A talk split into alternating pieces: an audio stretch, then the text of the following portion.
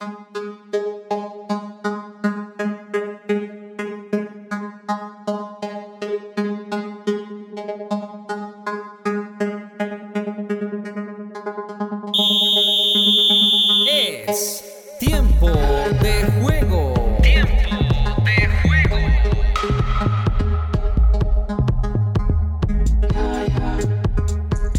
Es un gusto saludarlos en un nuevo episodio de Tiempo de Juego. Acá estamos para traerles todo el análisis de la actualidad deportiva de Colombia y el mundo. Como cada semana, acá estamos. Les damos la bienvenida a ustedes. Gracias por escucharnos.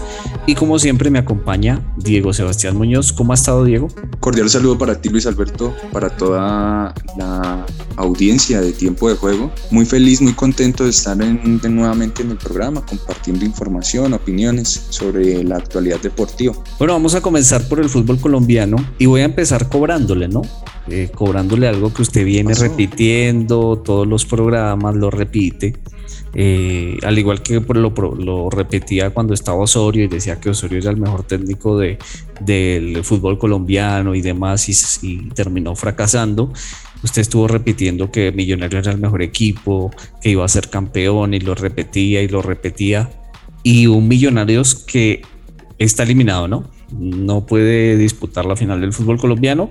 El tan ansiado título que vienen con el que vienen soñando desde el año pasado y no, no han podido. Hombre, sí debo reconocer eh, la equivocación en confiar en Millonarios, que si bien pues terminó de líder del todos contra todos y pues era uno de los mejores equipos del campeonato.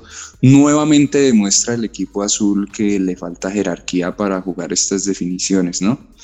Eh, ya lo hemos visto el año pasado y nuevamente este año. Eh, un equipo sin jerarquía, un equipo que en los momentos definitivos, pues si bien ayer eh, o bueno el sábado jugó un partido bien jugado, le faltó el gol, pero es que le faltó lo más importante y en estos partidos, juegues bien o juegues mal, tienes que eh, ganar. Y nuevamente el equipo de los millonarios queda a puertas de quedarse con un nuevo título a causa de la falta de experiencia, falta de jerarquía y la falta de, ¿por qué no?, temperamento en algunas situaciones definitivas para llevarse los tres puntos. Y se podría decir, Sebastián, que le jugó le, sigue jugando en contra la presión de tener que definir en su propio campo frente a su hinchada. Yo lo decía en la semana que lo más duro para Millonarios no es su juego, porque incluso veníamos diciendo que el juego de Millonarios se podría ser el mejor juego de un equipo en el fútbol colombiano, un juego ofensivo, un juego bien jugado, eh, presionando hacia arriba, intentándolo todo el tiempo. Se podría decir que le, jugó una mala pasada el hecho de tener la localidad, de tener el estadio lleno y de venir también, porque fueron dos partidos de locales seguidos frente a Junior, empató eh, sin goles, frente a Nacional también. Entonces, ese cúmulo de presión de decir no pudimos frente a Junior, lo vamos a intentar contra Nacional y tampoco pueden, precisamente por esa presión. Sí, y particularmente de hecho, el partido contra Nacional jugó bien Millonarios. El primer tiempo de Millonarios fue muy bueno, fue superior a Nacional, los arrinconó, los eh, arrinconaron al conjunto verde, eh, tuvieron posesión de la pelota. Fue un muy buen primer tiempo de Millonarios eh, frente a Nacional. Pero en la última o penúltima jugada del, de, de, los ataques siempre pasaba algo, ¿no?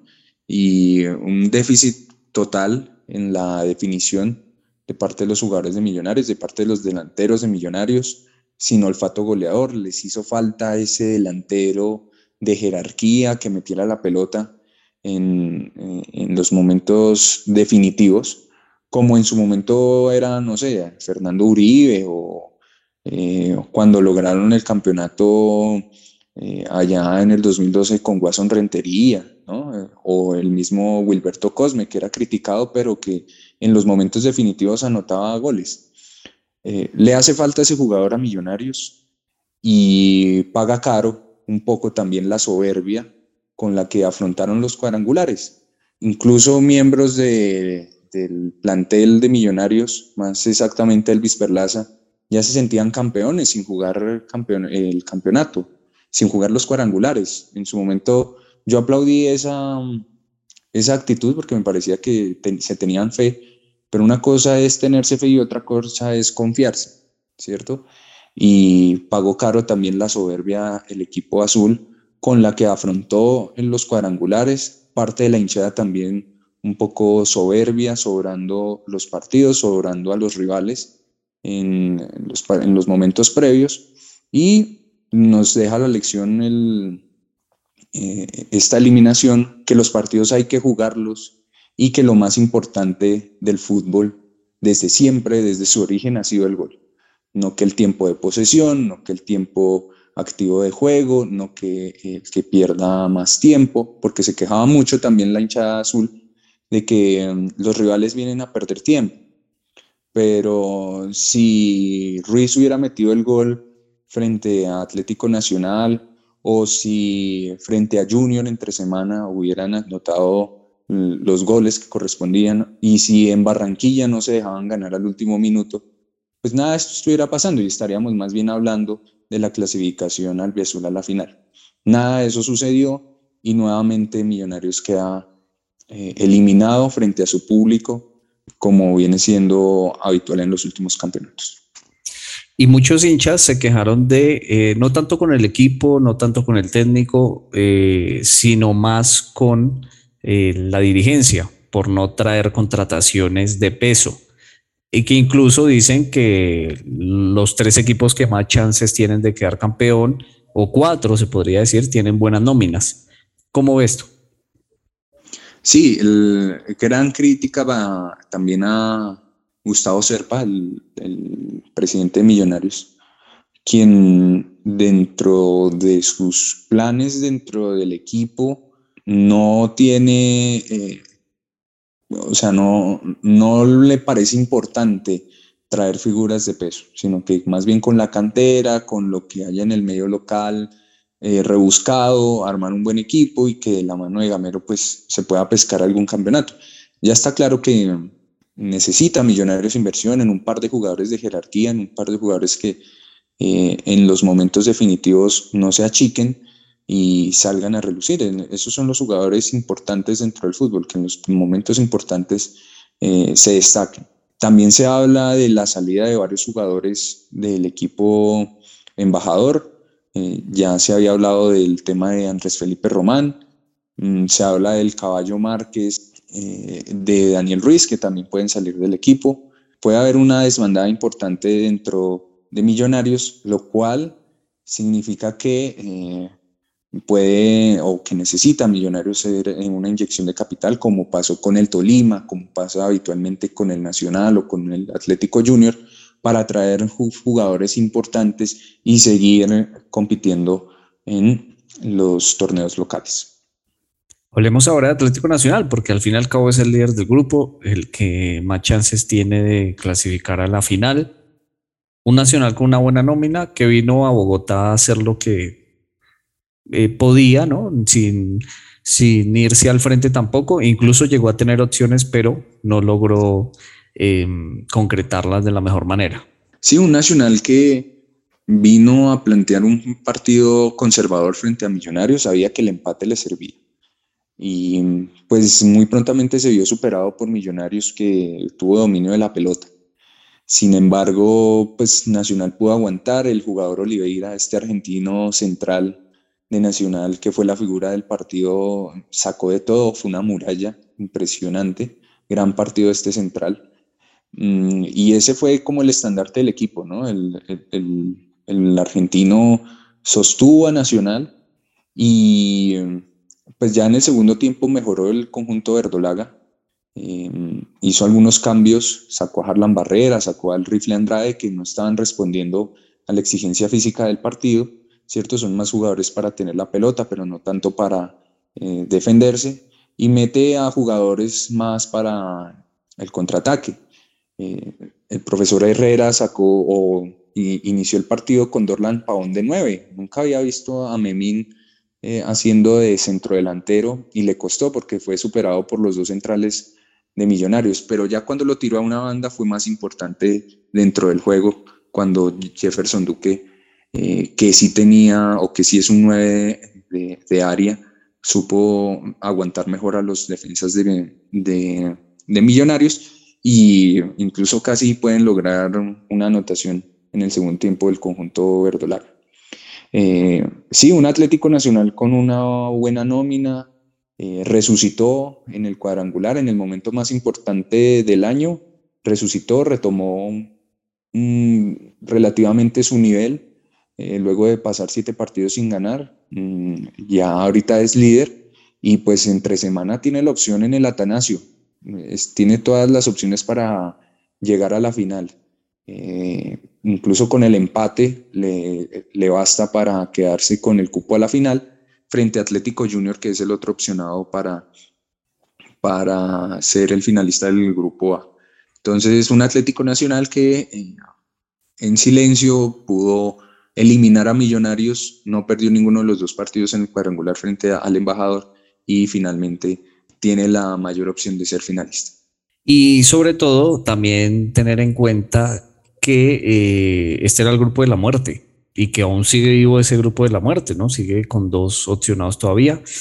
Con Junior, que le ganó a Bucaramanga 1-0, eh, sin sufrir mucho, pero sufrió más por los goles que perdió Borja, ¿no? Exactamente, un Atlético Junior que derrotó eh, al Atlético Bucaramanga en el Metropolitano, Bucaramanga ya quedó eliminado. Y sí, Miguelito Borja, que tan querido es por estas huestes, eh, pues anotó el gol del triunfo, pero sigue votando goles claros. Un Junior que tendrá que ir a visitar al Atlético Nacional entre semana, como lo decíamos, al Atanasio Girardot, solo le sirve ganar. Exacto, tiene que ganar. Solo, Le sirve, solo le sirve ganar. Veremos cómo plantea el partido Juan Cruz Real, que um, planteó un partido muy inteligente frente a Millonarios a mitad de semana y se llevó un punto de Bogotá y que hizo respetar la localidad eh, este fin de semana. Usted lo califica de inteligente, ¿no? Pero muchos criticaron el planteo de Junior de Barranquilla por ese fútbol tacaño, ese fútbol.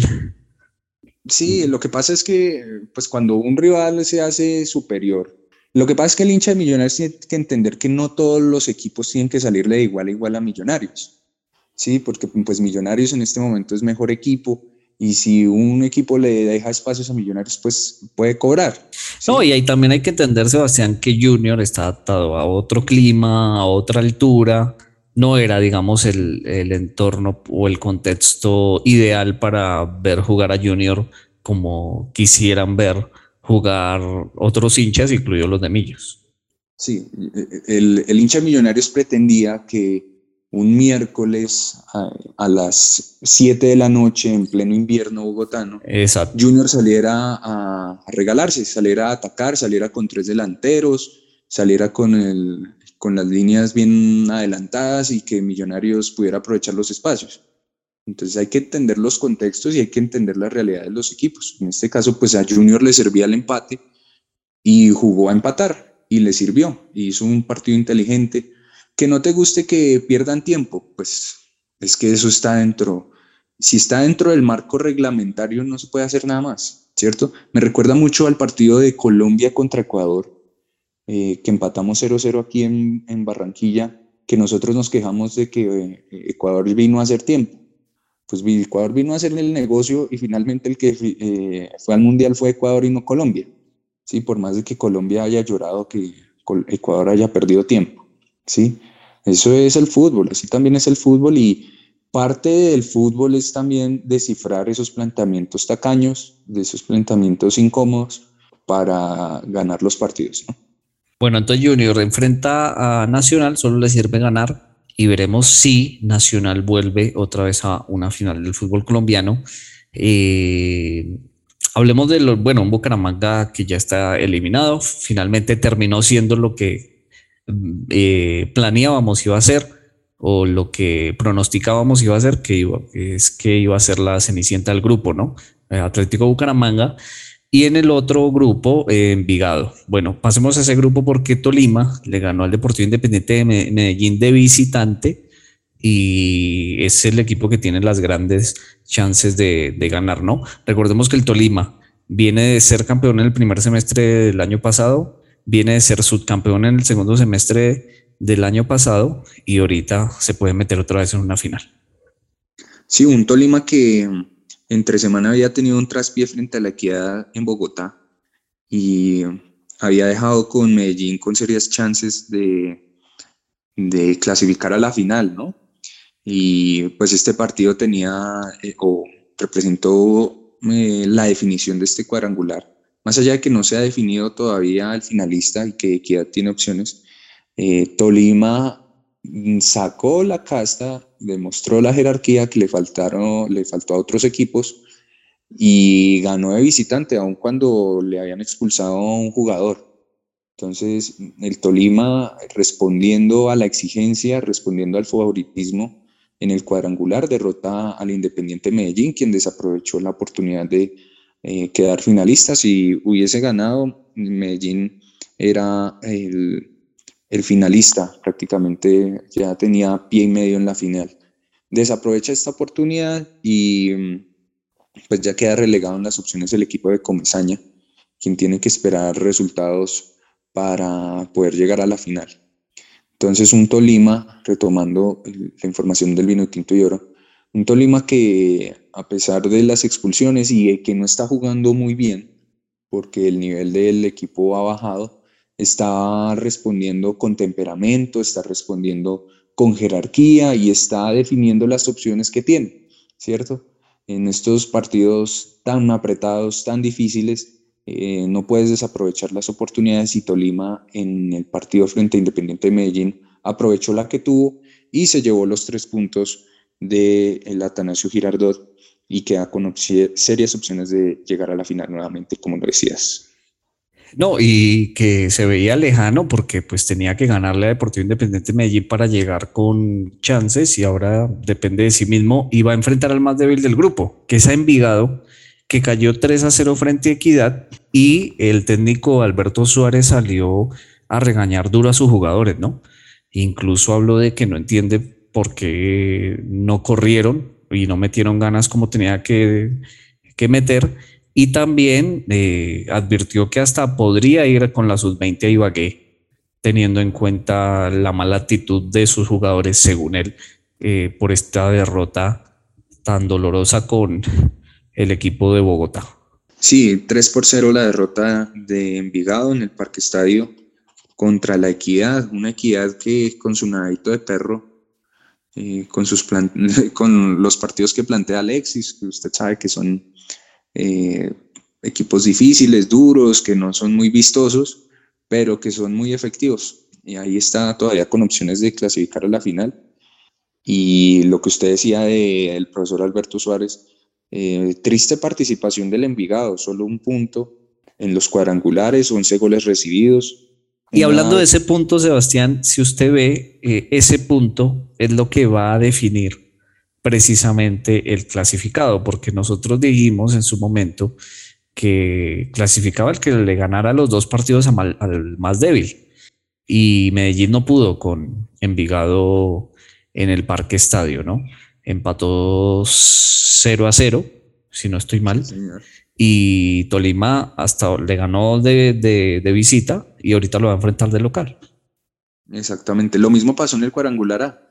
Vea que el Junior eh, con su derrota eh, frente a Bucaramanga en el Alfonso López, quedó relegado un poco en sus aspiraciones respecto a Atlético Nacional, quien sí ganó en el Alfonso López. Entonces ahorita está obligado a ganar en, el Atanasio. Entonces, en estos cuadrangulares, si no le ganas a los rivales y que en el papel son más débiles, pues eh, está seriamente comprometido para clasificar. Eso pasó también en cuadrangular B, con un Envigado que eh, solo le supo sacar puntos al DIN y el DIN finalmente está requiriendo esos puntos que, que perdió frente al conjunto naranja. Bueno, así es. Entonces los cuadrangulares están así. Veremos qué equipos van a, clasificar. A mitad de semana se va a jugar los últimos partidos. Eh, podríamos tener como final un Tolima Nacional Tolima. Nuevamente. Eh, otra vez, ¿no? Los hinchas de Nacional van a estar ahí muy alertas. y eh, o una final paisa también se puede dar. Sí, en caso, o un Tolima Junior. Tolima Junior. Sería una final inédita. O un Junior Medellín incluso. Vamos a ver qué pasa con el fútbol colombiano, que lo que me llamó la atención, Sebastián, es que esta vez los cuadrangulares se definieron hasta la última fecha. Ya casi siempre los cuadrangulares llegábamos a la final y por lo menos a estas alturas ya sabíamos un finalista, ¿no? Por lo menos a estas alturas. Eh, incluso creo que el, el, semestre pasado Deportivo Cali se clasificó faltando una fecha, que jugó con la suplencia al último partido. Exactamente, sí señor. Y el Tolima también se clasificó hasta la última fecha, pero tenía las opciones más favorables porque recibía en su estadio a la Alianza Petrolera. Entonces, bueno, por lo menos estuvo más emocionante, se vio más fútbol, buenos partidos, podemos ver un Nacional Millonarios en el Atanasio de Girardot, un muy buen partido. Entonces, no nos hemos quedado eh, tan mal parados, teniendo en cuenta que los equipos que vimos tenían buenas nóminas, ¿no? Y hay muy buenos jugadores. Mm, Sebastián, si quiere, pasemos al datáfono para conocer algunos datos sobre nuestro fútbol colombiano.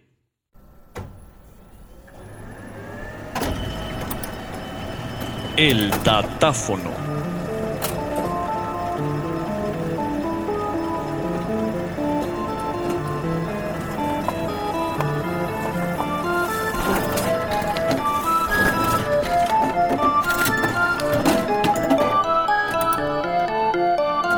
Bueno, vamos a hablar de la tarea que ha hecho Alberto Gamero en Millonarios y lo que veníamos diciendo, lo que le ha costado a Millonarios frente incluso a su propio público responder a la obligación de ganar. Eh, es la novena eliminación de Alberto Gamero o la novena campaña, torneo sin, mm, sin trofeo, mejor dicho, sin eh, ganar campeonatos. Alberto Gamero en Millonarios. Fue eliminado en la Liga 2020, en la Liga de Eliminados de 2020, esa que se inventaron para clasificar a la Suramericana. Quedó eliminado en el 2020 también de la Copa Suramericana y de la Copa Colombia.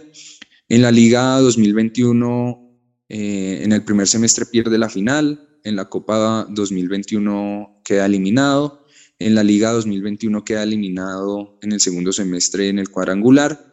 En la Libertadores queda eliminado en la primera fase frente a Fluminense y ahora queda eliminado ah, con el eh, Atlético Nacional de los cuadrangulares y no puede disputar la estrella para Millonarios. Entonces, novena, eh, noveno fracaso de Alberto Gamero eh, al frente del equipo azul.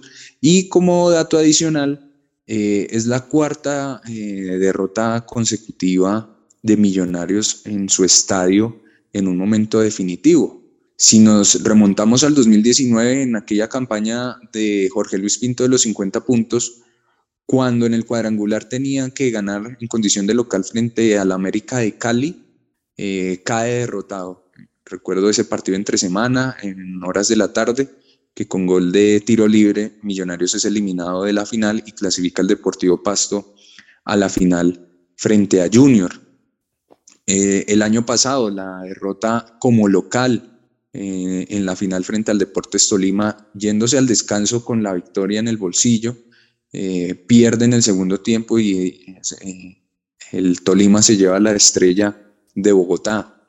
El semestre pasado, en diciembre, Millonarios con toda la obligación de clasificar frente a su público, empata frente al Tolima y en la última en la última jornada, pues si bien le gana a la América de Cali, eh, no le bastó porque el Tolima ya se había llevado los puntos del Campín. Y este año, pues eh, cuando tenías que ganar los, por lo menos uno de los dos partidos frente a Junior o Nacional, 2-0 a 0 que firman y sellan la eliminación del conjunto eh, bogotano en el Nemesio Camacho el Campín. Entonces le ha costado al conjunto embajador, eh, responder frente a su público, responder de local y eh, ha quedado eliminado en todas las instancias en, condición de local.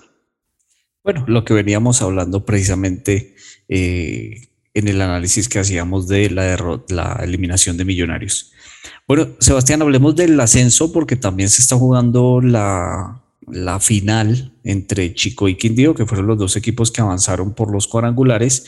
Y recordemos que es importante quién queda campeón porque va a tener grandes chances de eh, ascender, ¿no?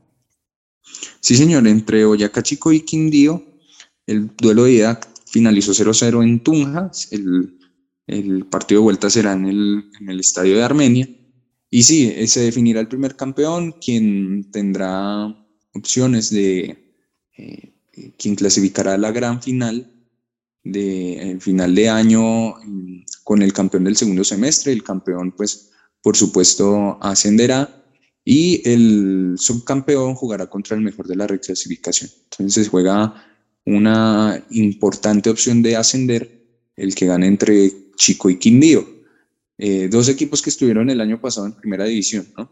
Eh, y que eh, nuevamente aspiran a llegar a... Seis meses, ¿no? Exactamente. Quindío en el segundo semestre duró seis meses, Chico había descendido en el primer semestre. Entonces esto no sale de dos, dos, tres equipos, los de siempre, el tema del ascenso, veremos quién finalmente se queda eh, con la primera final de, del primer semestre en el fútbol de ascenso. También hay que recordar que eh, Deportes Quindío era el que mejor ubicado estaba en la reclasificación porque estaba tercero y el sexto, que era Boyacá Chico, también eh, clasificó a los cuadrangulares. Es decir, que el primero que fue Leones y el segundo que fue Fortaleza se quedaron eliminados en esta fase de cuadrangulares, que es la misma que tenemos en el torneo de la A, ¿no? Y que ya vimos eh, a uno de los equipos eh, quedar también por fuera, ¿no? Sobre todo hablando de Millonarios, que fue el primero, es decir, el primero eliminado, el primero de todos contra todos quedó eliminado en la fase de cuadrangulares. Veremos qué pasa con Deportes Tolima, que es a lo que se atañe la injusticia del campeonato, ¿no? Sí, señor, que e, efectivamente los dos mejores equipos no, no tienen la opción de campeonar y tienen que jugar una serie de partidos. Es que lo, lo más incómodo, lo más cansón de estos formatos es la cantidad de partidos que tiene que jugar un equipo para salir campeón. Entonces de nada sirve eh, liderar si el octavo tiene las mismas chances, ¿no? Tiene las mismas oportunidades. Exacto. Para, y, para llevarse la estrella. Y se convierte más en un, en qué, equipo es mejor, sino en el qué, equipo resiste más, ¿no? O qué equipo tiene mejor nómina para poder hacer eh, algunas variantes y poder darle descanso a sus jugadores.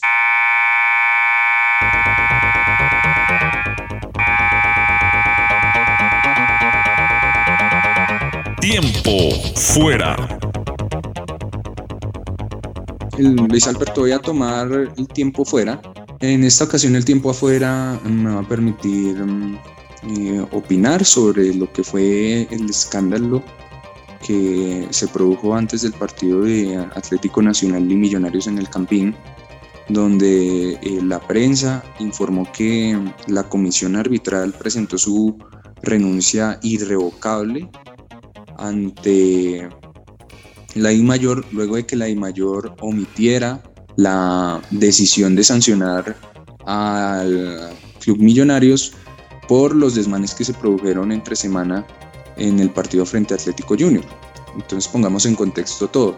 El partido del pasado miércoles hubo mal comportamiento de parte de los hinchas de la tribuna occidental del estadio Nemesio Camacho del Campín, luego del empate 0 eh, por 0 entre Millonarios y Junior. Eh, la hinchada empezó a lanzar objetos, empezó a agredir al, equipo visitante, lo que produjo la sanción el pasado jueves de parte de la comisión arbitral al estadio Nemesio Camacho del Campín. Eh, esa sanción incluía que no se podía admitir gente dentro de estas tribunas, las tribunas occidentales. Millonarios solicitó a la I mayor que pospusiera esta sanción teniendo en cuenta que ya había vendido toda la boletería y que representaba un riesgo el hecho de dejar gente por fuera de la del estadio después de haber vendido las, las boletas. Eh, finalmente la mayor desistió y permitió que la hinchada de Millonarios ocupara estas tribunas, lo que produjo la indignación dentro de la comisión arbitral, lo que llevó a, presentar su, su, renuncia irrevocable. Ya teniendo en contexto todo, eh, e, este suceso nos habla un poco de lo que es el desorden y el duelo de poderes que se convirtió el fútbol colombiano. ¿no? Entonces, eh, si un equipo se porta mal, eh, se puede charlar, se puede hacer lobby, se puede, como todo en este país, ¿no? Entonces, no, dejémoslo para más tarde, no, mira, que la plata, que el dinero, que el escándalo. Entonces se convirtió la de mayor en un lobby. Entonces, el que tenga mayor poder en ese lobby, pues es el que mejor, mejores resultados tiene. Entonces, la ley se pasa, no sirve para nada, las leyes no sirven para nada, entonces, eh, la tribuna puede lanzar objetos cuando quiera y la sanción llegará cuando quiera, porque pues es que pues el lobby es más importante, ¿cierto? Y esto ya lo habíamos visto. Eh, el, ¿Recuerda usted el tema de Atlético Junior y um, Unión Magdalena? Cuando sancionan al Atlético Junior que no puede recibir gente, pero cuando tiene que recibir a Nacional por cuadrangulares en época de elecciones y cuando el candidato eh, que va, está en contra del alcalde eh, se va a presentar a la misma hora del, partido, entonces hay que abrir las puertas y se hace lobby con la de mayor y la de mayor accede. Entonces, la dirigencia finalmente responde a favores, no responde a leyes ni estatutos. Eh, usted dirá, Luis Alberto y los oyentes, que yo defendí en algún momento a, los dirigentes diciendo que pues esas son las leyes, esos son los estatutos propios de la I mayor pero es que ni siquiera ahora los propios dirigentes respetan sus propios estatutos. Y eso dibuja un poco lo que es el país. Eh, un país que no responde a las leyes, un país de, que responde al clientelismo, a los favores y que finalmente pues, eh, puede hacer lo que quieran los que tienen poder. Muchos dicen que estuvieron de acuerdo con la decisión de la DIMAYOR, que nos ahorramos el escándalo de la boletería con millonarios, pero es el propio, la propia hinchada, los propios, los propios hinchas que se ubicaron en esas tribunas, los responsables de que hubieran sido sancionados. Si no hubieran respondido a las provocaciones de los hinchas del Junior, nada de esto hubiera. Ese era mi pensamiento, mi editorial, Luis Alberto. Muchas gracias. Te hablaba de ley, ¿no? Y que en el país no la respetamos ni nada. Nos podría gobernar un presidente que la ley la califica hasta con groserías y todo. Sebastián, pasemos a la selección Colombia porque se terminó de jugar el Esperanzas de Tulón, ¿no? Y es un torneo juvenil que mezcla sus 23, sus 21, sus 20.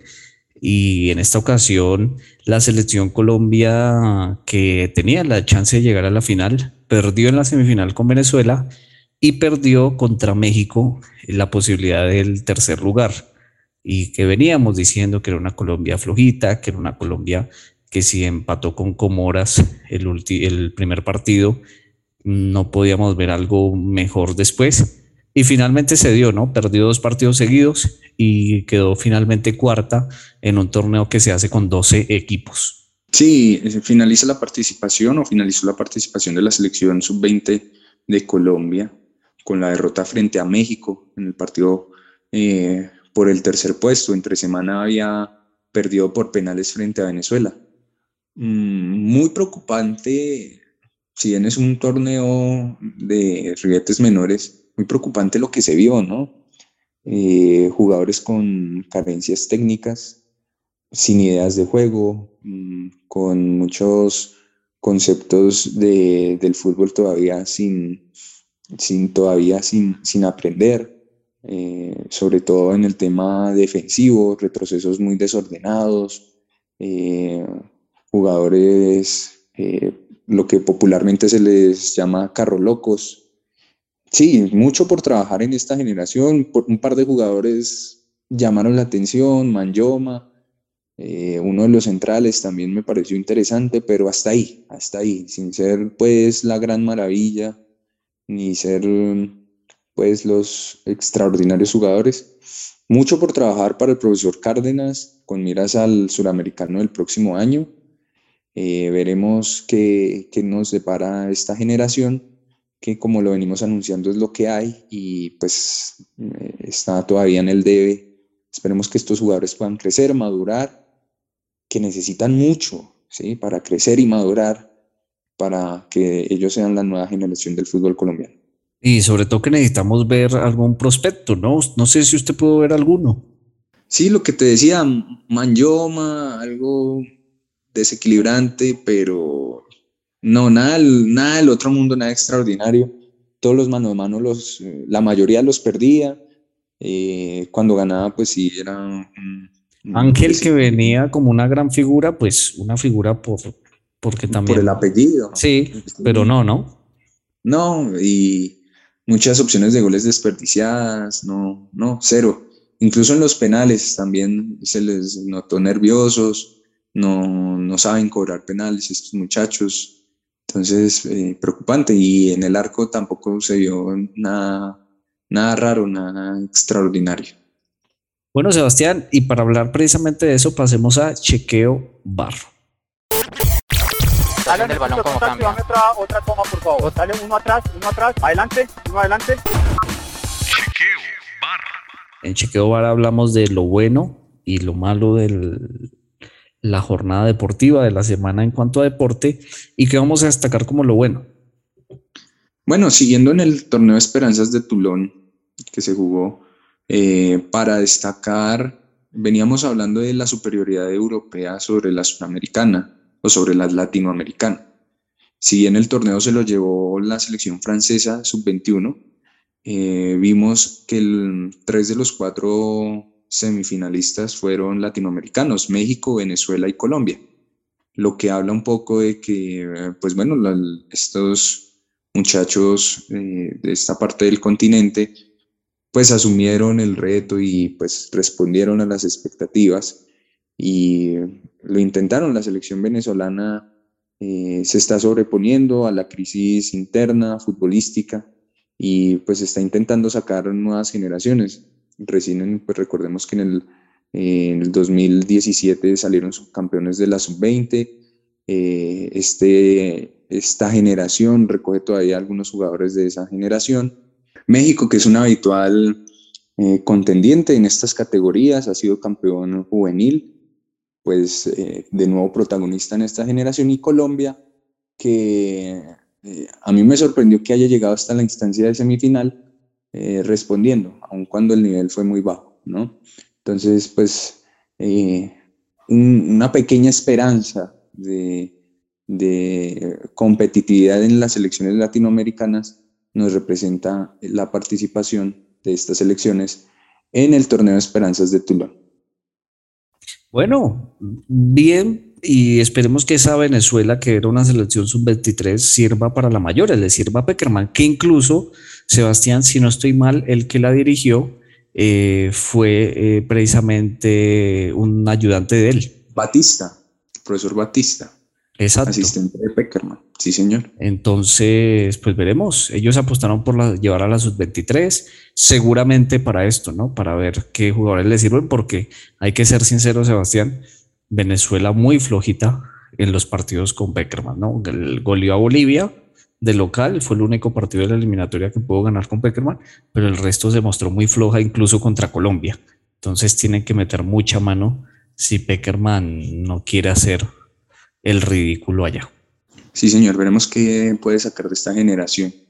Pasemos a lo malo en chequeo Luis Alberto, porque tristemente tenemos que destacar eh, en esta parte de esta sección eh, la participación del ciclista colombiano Juan Sebastián Molano quien fue expulsado de la carrera Criterium Dauphiné en tres semanas tras golpear a uno de sus eh, rivales, a otro ciclista. El ciclista colombiano del Team Emirates golpeó en el casco al francés Hugo Paich del el equipo Intermarché cuando faltaban 8 kilómetros para la meta. Se aprecia en el video que están discutiendo seguramente sobre quién cerró a quién o qué habría pasado en, uno en algún suceso de la etapa. Y la reacción del ciclista colombiano fue el de agredir físicamente a este ciclista francés. Eh, por supuesto, las directivas eh, procedieron con la expulsión inmediata del ciclista colombiano, quien eh, estaba disputando las etapas de embalaje en esta carrera. Probablemente haya tenido algún que otro entredicho con el ciclista francés, quien se había llevado una de las etapas de la Dauphiné y finalmente la reacción del ciclista colombiano no fue la mejor. No es la primera vez que un ciclista colombiano se ve envuelto en un escándalo de este tipo. Recordemos que Miguel Ángel López, eh, eh, en su momento agredió a uno de los espectadores luego de una caída. Eh, el tema del año pasado con Movistar, que se bajó de la cicla. entonces, algunos ciclistas colombianos mm, todavía les cuesta manejar su temperamento en, plena, en plenas etapas o en plenas carreras mundiales. ¿no? Eh, el ciclista colombiano. Aquí, los, aquí hemos ponderado mucho al ciclista colombiano, pero en esta ocasión no podemos omitir esta lamentable conducta del ciclista colombiano. Bueno, ahí está chequeo bar, lo bueno y lo malo. Sebastián, hablemos de fútbol internacional porque no tenemos ligas internacionales, pero se está jugando la UEFA Nations League, ¿no? Todos los días hay partido de UEFA Nations League, ¿no?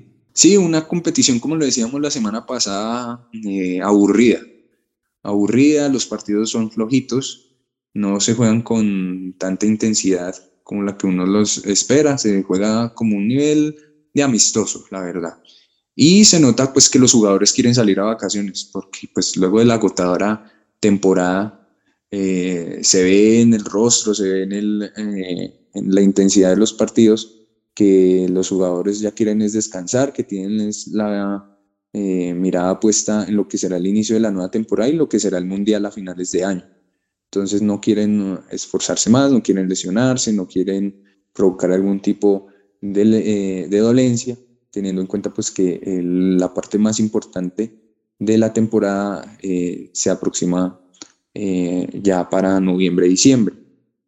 entre otros resultados, lo decíamos que se siguen presentando pues sorpresas, ¿no? Entre comillas, en los partidos de, esta competición. Ejemplo, Hungría se lleva un, empate de Inglaterra. Hungría eh, se había llevado un empate frente a Alemania, más exactamente, y había derrotado a Inglaterra. Eh, son nombres interesantes, pero son partidos que entre comillas son atractivos, pero ahí uno mira, son difíciles de ver, son aburridos. Entonces, pues eh, no, no ha representado una competición interesante como lo esperaban cuando se inauguró la Nations League. Sí, así es, sí, la verdad que pues ver tantos partidos ya, ya cansa y los mismos rivales y incluso no son titulares los que debían ser titulares, eh, tantos partidos seguidos, incluso se alcanzaron a jugar cuatro o cinco fechas de la Nations League, en septiembre vamos a tener otra fecha más, pero sí, no se han visto buenos espectáculos y más bien sorpresas, ¿no? De equipos que no clasificaron al Mundial, ganándole a equipos que sí clasificaron. Em, y también hablemos, Sebastián, de la demanda que finalmente eh, terminó ganando Ecuador. Recordemos que Chile había interpuesto una demanda porque eh, Ecuador había eh, utilizado al jugador Byron Castillo en varios partidos de la eliminatoria, jugador que es nacido en Colombia, según se pudo comprobar, y había denunciado esta violación a la ley y eh, se esperaba incluso que el fallo fuera a favor de Chile, ¿no? Y ya algunos contaban a Chile como parte del mundial e incluso nos alcanzaron a disolucionar a nosotros los colombianos de a ver si teníamos algún cupo de repechaje o alguna chance, pero finalmente la FIFA falló a favor de Ecuador, ¿no? Sí, tristemente para los hermanos chilenos se quedan nuevamente sin mundial luego de las demandas, ¿no? Recordemos lo que había pasado en el mundial pasado de Rusia 2018, donde demandaron a, a Bolivia y les regalaron unos puntos que también regalaron a Perú y que finalmente le sirvieron más a Perú que a Chile. Incluso el escándalo del Pacto de Lima, que también interpusieron una, como una demanda eh, donde querían denunciar la conducta de Falcao eh, en su momento cuando se jugó el partido entre Colombia y Perú que representó la eliminación de Chile. Ahora nuevamente Chile se niega a quedar fuera del Mundial y pues puso esta demanda en contra de los ecuatorianos. Entonces, como vemos, si no clasificas en la cancha, probablemente puedas intentarlo en el escritorio. Es la enseñanza que nos deja la selección chilena. Finalmente no le sirvió de nada. Eh, entre otras cosas, la FIFA se ahorró el escándalo, ¿no? Donde hubiera eliminado a Ecuador, hubiera sido un tema eh, escandaloso el hecho de haber hecho el sorteo, el hecho de ya haber vendido boletas, el hecho ya de, quién sabe que ya acuerdos habrían eh, televisivos, de dinero, entonces se ahorró el escándalo y pues si Chile hubiera puesto la demanda eh, cuando correspondía, es decir, eh, luego de los partidos, probablemente les hubiera dado los, los puntos, ¿sí? Porque de todas maneras se demostró que Byron Castillo es colombiano, pero eh, al hacerlo extemporáneo, fuera de tiempo, fuera de los plazos, pues Chile no, no pudo lograr su cometido. Entonces, triste, triste por el pueblo chileno y Ecuador finalmente es el que va a jugar el Mundial. Y aclarar también, Sebastián, que el jugador estaba muy mal, ¿no? Anímicamente, incluso en uno de los partidos lo tuvieron que sacar y salió llorando eh, por toda esta carga que ha tenido que llevar.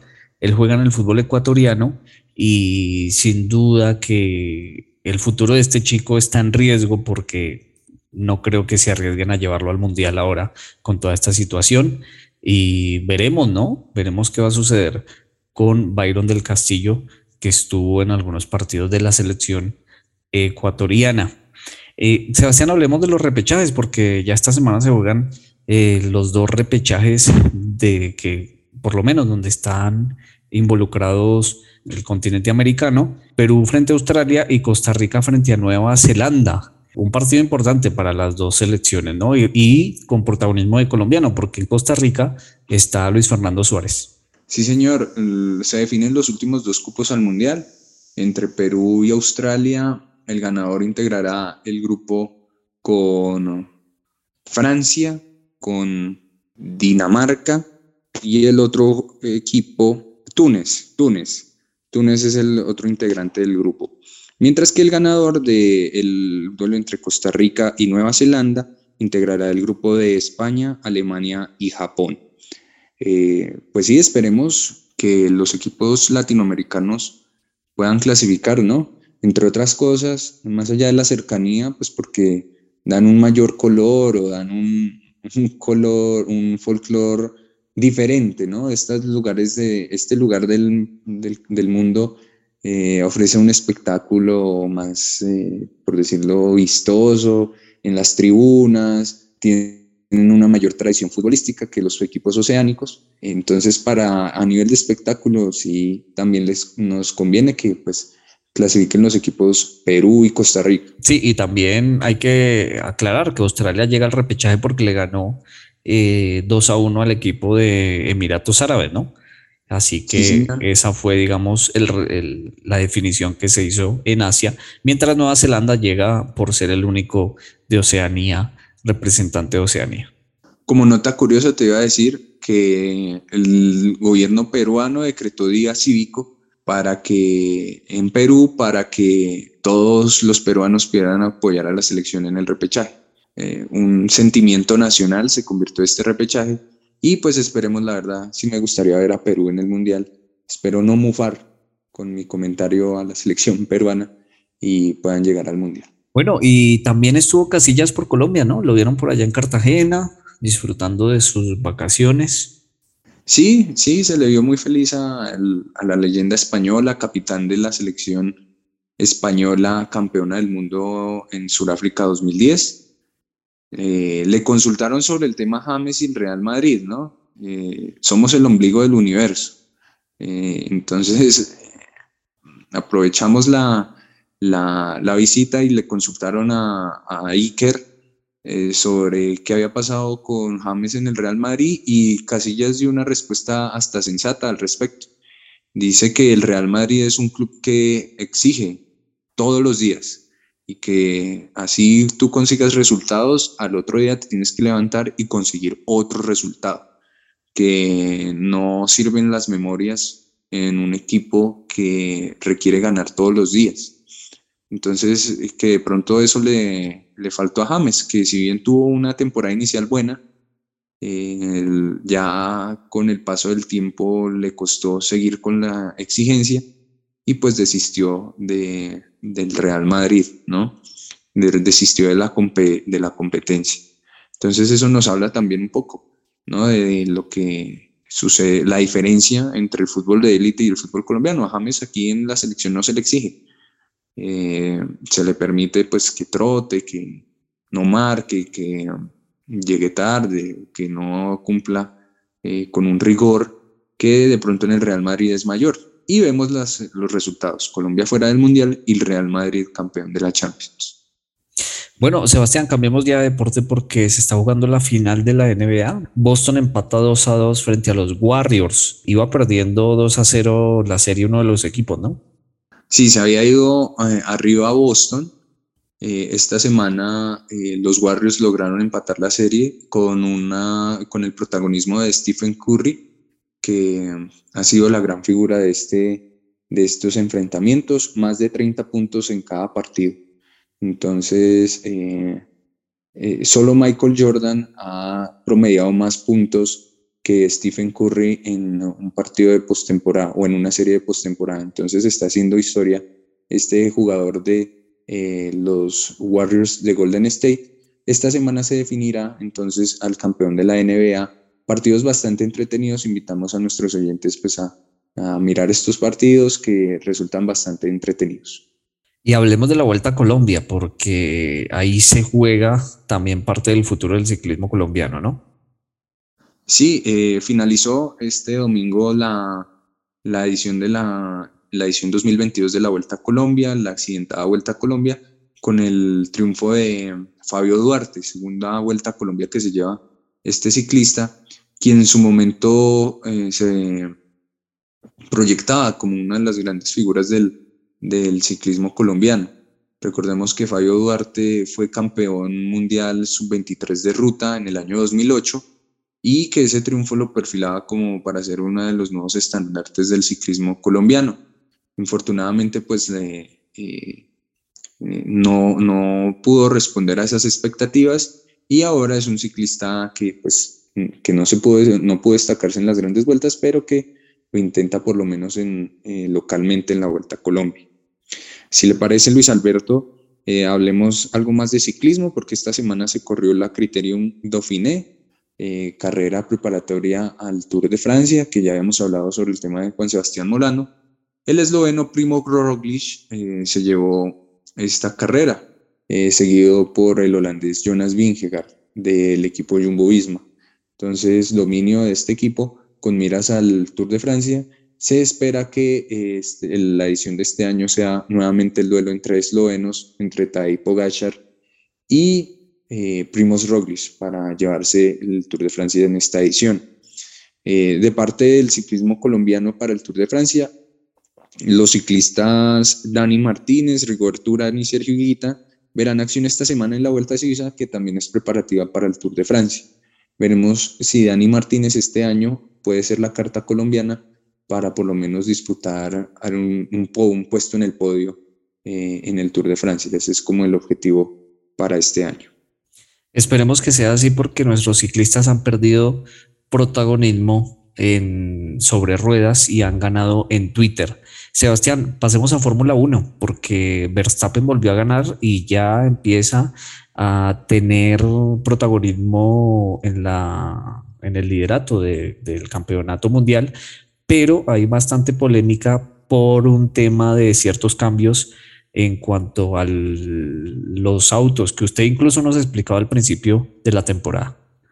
Sí, eh, resulta que para esta temporada, para hacer la Fórmula 1 un poco más competitiva entre todos los equipos, se cambiaron los diseños de, la, de los monoplazas.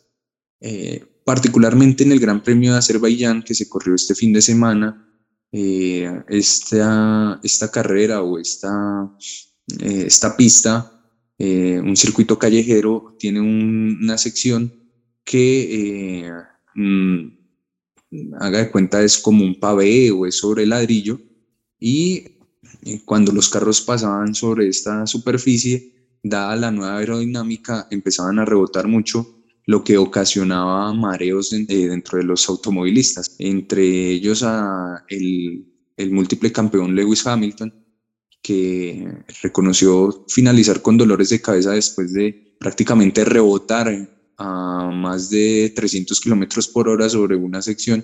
Es como estar montado en un parque de diversiones, decía Lewis Hamilton, quien ya debe estar acostumbrado, digamos, a la velocidad y a, y a estos automóviles, eh, representó serio riesgo para la integridad de los, eh, de los pilotos. Como usted lo decía, Luis Alberto, Verstappen se llevó el Gran Premio de Bakú en Azerbaiyán este fin de semana, se consolida como líder, los Ferraris empiezan a desinflar, ya Leclerc eh, se retiró nuevamente, no sumó para el campeonato de pilotos y ya el segundo en este momento es el otro piloto de Red Bull, el mexicano Sergio Pérez. Entonces empieza a definir tempranamente la Fórmula 1. Mm, creo que este año no tendremos la definición espectacular e histórica que tuvimos el año pasado. Bueno, un tema interesante eso de la Fórmula 1, a ver qué sucede. Sebastián, se nos acabó el tiempo. Invitamos a todos nuestros oyentes a que sigan conectados con tiempo de juego. Gracias, Sebastián. A ti, Luis Alberto, muchas gracias a todos los oyentes por su audiencia y nos escuchamos nuevamente en una próxima edición. No olviden escribirnos a través de nuestras redes sociales en arroba tiempo de juego guion bajo en Facebook e Instagram y también a través de nuestro WhatsApp. Nos escuchamos en un próximo episodio de nuestro programa. En tiempo de juego no dejamos en visto a nadie. Por eso puedes participar enviando tu opinión o información deportiva al WhatsApp 300 599 9272. 300 599 9272.